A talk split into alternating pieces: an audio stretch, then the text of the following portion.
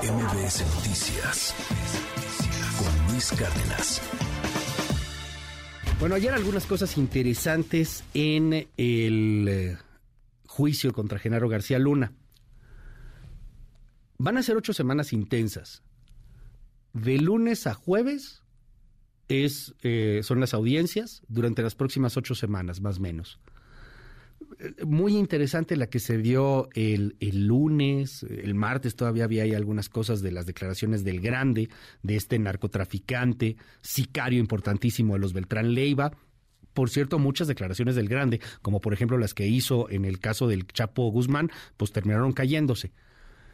Pero interesante, o sea, es un gran narcotraficante. Luego vino otro narco que se llama Tirso Martínez, no muy conocido, y el juez desechó, Brian Cogan lo mandó a la basura. Dijo, no, a ver, ese testimonio que me andas haciendo perder el tiempo, trae cosas buenas, casi que hasta regaña el fiscal. Ah, los testigos de ayer fueron siete, algunos ahí para sostener la narrativa de todo lo que ha sido el tráfico de drogas en los Estados Unidos. Para muchos de los corresponsales y de nuestros eh, admirados amigos, colegas que están allá, eh, nombraba muy temprano a Penilei Ramírez, que nos ha tomado varias veces la comunicación y que ha seguido el caso de García Luna desde hace 10 años. Hablábamos de podcast, échele un ojo a Estados Unidos contra García Luna, qué podcast tan maravilloso que se avienta Penilei allá en los Estados Unidos. Eh, está también Jesús Esquivel, corresponsal de la revista Proceso, que, nos ha estado dando también información importante. Está Arturo Ángel, este, con quienes hemos estado hablando y, nos han dicho, oye, no le ha ido tan mal a la, defensa, ¿eh? Pese a todo pronóstico, no le ha ido tan mal a la defensa. El problema es que allá es un juicio hoy día cerrado, de lo cual tenemos crónicas. Acá es otro juicio. Acá es el juicio político, que le conviene mucho al gobierno de la 4T, quizá porque entre las hipótesis del presidente, pues qué tal que García Luna es culpable y además Calderón y Fox sabían. Y pues si hay adversarios, más allá de Peña Nieto, con este gobierno, en los expresidentes, pues quizá el más grande adversario que ha tenido el presidente en ese sentido, entre sus expresidentes menos favoritos, menos queridos, pues estaría Felipe Calderón. ¿De qué hablamos? ¿Qué hay en medio de todo esto? ¿Cómo has leído el juicio? Querido Esra Chabot, te mando un gran abrazo. Qué gusto saludarte. Bonito día, Esra. Hola, ¿qué tal Luis? Buen día, buen día al auditorio. Eh, el caso de Genaro García Luna, este se ha convertido sin duda alguna para el gobierno de López Obrador en el centro de la narrativa frente a una realidad que va por otro rumbo, Luis. Estamos ante una situación muy clara. Genaro García Luna sí es un individuo que tiene no solamente claroscuros, sino bastante oscuros. Nadie eh, pues duda de eso. La presunción de inocencia por lo menos en la Unión Americana, en los Estados Unidos, es algo que se toma relativamente en serio y que, bueno, pues lo ha llevado a mantener una defensa bastante fuerte. Un hombre que recordemos que tiene pues la suficiente habilidad como para pues vivir en los Estados Unidos eh, con toda tranquilidad durante mucho tiempo y que pues finalmente eh, está convencido de que no tiene prueba alguna y allá sí allá sí eh, los jueces pues tratan de ver eso, pruebas y no solamente testimonios. El testimonio pues es un indicio, es el inicio de lo que puede ser pues alguna posibilidad de ser realmente pues llevado a la prisión, pero si no tienes las pruebas en la mano, pues obviamente no hay nada que hacer.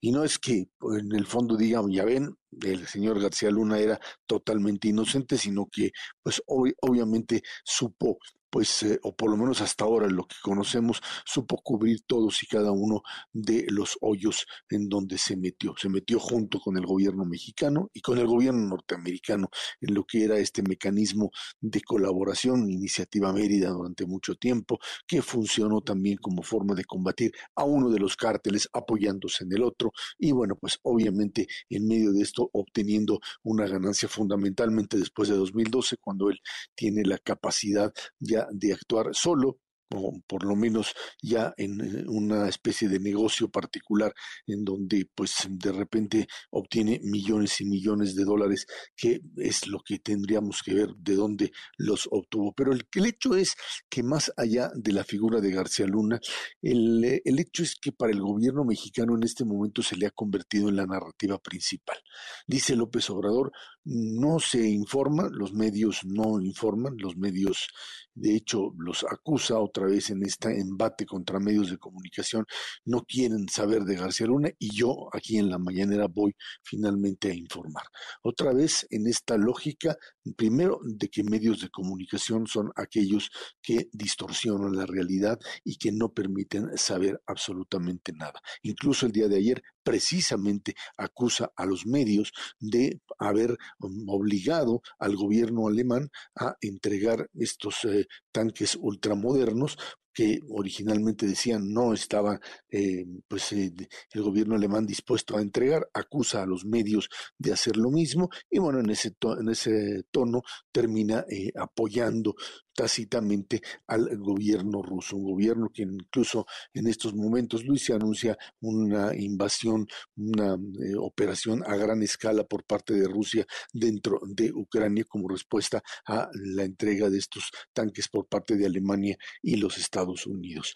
Hay un problema mm, de narrativa en este país que tiene que ver fundamentalmente con el empeoramiento de las condiciones sociales y económicas que estamos viviendo. Los datos de la economía son malos, muy malos, Luis. Estamos ante una situación de parálisis económica, de una desaceleración que nos lleva ya a números pues bastante malos con respecto a lo que puede ser este 2023 hay eh, eventos que terminan siendo contrarios a la propia pues forma de concebir la realidad por parte del gobierno, el problema por supuesto del metro, el problema de las acciones de inconstitucionalidad que se están presentando por parte de la oposición, el tema del INE, la movilización que tú planteabas. Estamos en medio además de un proceso electoral, en una campaña en el Estado de México. Eh, es algo que de una o de otra manera está caminando, una narrativa que camina en contra del interés del gobierno. Normalmente cuando esto le sucede eh, a cualquiera, a cualquier eh, presidente, a cualquier gobierno, eh, el intento de cambiar la narrativa es válido, pero mm, la, digamos, tú lo tratas de cambiar como gobernante a partir de algún evento o alguna situación donde tú puedas decir, aquí tengo la ganancia, aquí es, esto está sucediendo como un elemento positivo. Eh, puedes decir, eh, el tema, obtuve mayor número de empleos, vean lo que está sucediendo en, este lugar, estamos eh, creciendo en, en, en el número de personas atendidas en los servicios de salud, etcétera, etcétera. El problema es que al gobierno se le están acabando en este 2023 las opciones positivas, los elementos que pudiese decir me están funcionando. Los números en petróleos mexicanos son malos, la producción de petróleo está en declive y entonces el problema es que se le cierran aquellas, aquellos cuentos que pueden ser convertidos en la narrativa de la mañanera y por eso hay que centrarse en un elemento fundamental que es Genaro García Luna. García Luna, el combate contra Felipe Calderón, por supuesto, eventualmente algunos de Peña Nieto y la descalificación total y absoluta de los adversarios, más bien sus enemigos políticos, a partir de los cuales trata de elaborar o tratará incluso de elaborar toda la narrativa durante este año. Un año finalmente de elecciones básicas fundamentales en junio en el caso del Estado de México, Coahuila como secundario, pero que le dice al presidente de la República que hay que apuntalar precisamente esto, esto que es una, definición del éxito de gobierno. Por eso el ataque a los medios, porque definitivamente la guerra por la información tiene que manejarse de acuerdo al propio gobierno mexicano en otro ámbito. Redes sociales, donde también pues que era un espacio que tenía controlado, dominado abiertamente, hoy ya se disputa fuertemente con los grupos opositores y medios de comunicación en donde definitivamente masivos, tradicionales, en donde pues es muy difícil ya apuntalar esta narrativa en donde mm, pues el planteamiento de un país que va caminando, que va viento en popa hacia mejores condiciones o mejores formas de desarrollo es muy difícil de sostener. Ahí está la apuesta, la apuesta García Luna, que en un momento determinado, pues viendo cómo se maneja esto en la Unión Americana, en donde estos juicios que se dice son la, la gran atención en México, Luis, en el caso norteamericano, si tú volteas a ver la prensa mm, y los manejos, el tema García Luna ni siquiera aparece. No es eh, digamos, de gran atención, no es el juicio del siglo sobre el gran narcotraficante o el agente, aparece ahí en páginas interiores, de repente se le nombra en alguno que otro de los noticieros, eh, pues estrella de la televisión, pero no es el centro de atención, no lo es porque se trata finalmente para ellos de un funcionario secundario en donde es cierto, para la fiscalía es mm, pues eh, importante meterlo, ajustar cuentas fundamentalmente con él y con algunos agentes y algunos personajes fundamentalmente eh, del eh, sistema mexicano, del sistema político mexicano, sin tocar a las instituciones norteamericanas que también fueron partícipes del juego del narcotráfico.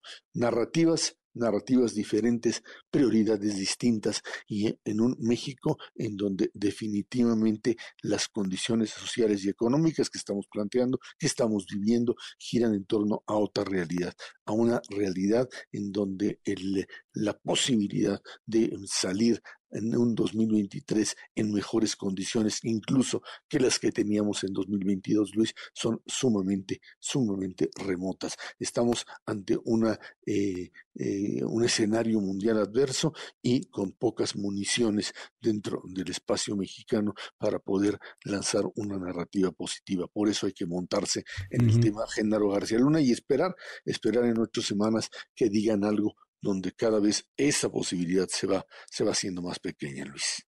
Querido Erra, te mando un gran abrazo como siempre y te seguimos ahí en tus redes sociales en arroba Shabot. Ya veremos cómo se pone este año. Oye, una reflexión así brevísima.